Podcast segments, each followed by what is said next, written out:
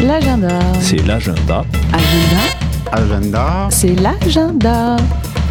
Vous êtes sur Fuse et c'est l'agenda. C'est l'agenda. Bonjour à tous et bienvenue dans l'agenda du week-end. On commence avec le samedi 17 mars, ce soir à 20h30, au temple d'Uzès, au 6 avenue de la Libération. Retrouvez un concert des canards sauvages entièrement au profit de la recherche sur la maladie d'Alzheimer, avec la participation du docteur Florence Clavaguera, lauréate 2013 du prix européen Jeune chercheur SCOR.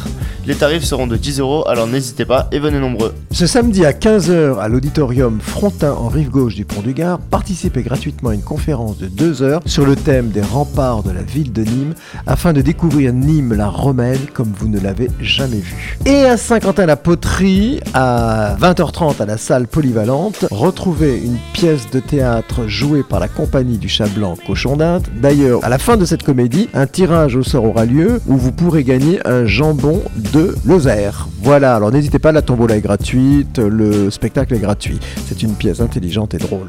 On vous attend très nombreux à Saint-Quentin-la-Poterie à 20h30. Et on continue avec le dimanche 18 mars au cinéma Le Capitole à Uzès à 15h. Retrouvez un ciné-goûter avec à la clé une projection du film L'étrange forêt de Berthe et Joséphine au prix unique de 4 euros. Si vous souhaitez de plus amples informations à propos de l'événement, vous pourrez accéder au site internet du cinéma à www.cinemacapitole.fr. Et voilà, c'est tout pour aujourd'hui. On se retrouve la semaine prochaine pour un nouvel agenda sur Radio Fuse.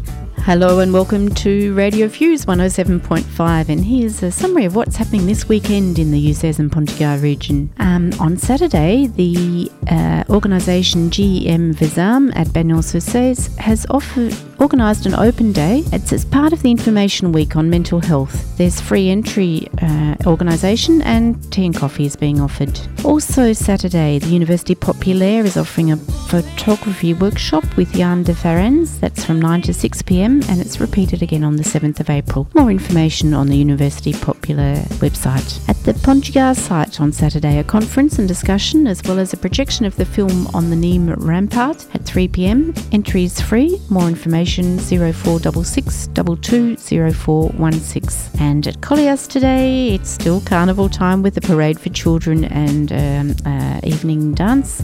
More information by email on urba at colliers.fr. And at UZES in the evening at 8 pm, a concert to support research into Alzheimer's disease. That's with the much loved local group Les Canards Sauvages, and it's a musical voyage featuring songs from around the Mediterranean area. Tickets 10 euros, and there's also a 5 euro raffle that will be drawn on the night. It's also a chance to see the popular comedy Le Cochon d'Inde at Saint Quentin La Poterie with the company Le Chat Blanc. That's uh, at 8:30 p.m. in the community centre, the Salle Polyvalente at Saint Quentin Poterie. On Sunday, the Storytelling Festival continues with an event for adults and children from 8 years old. It's the Mas du Lac, uh, that's at the Chemin du Mas de she says.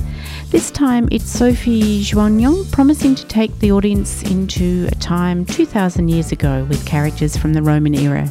And Sunday also at the Pont du Gard site, meet at the left back at 3 pm for a discovery of wild salad and other edible plants.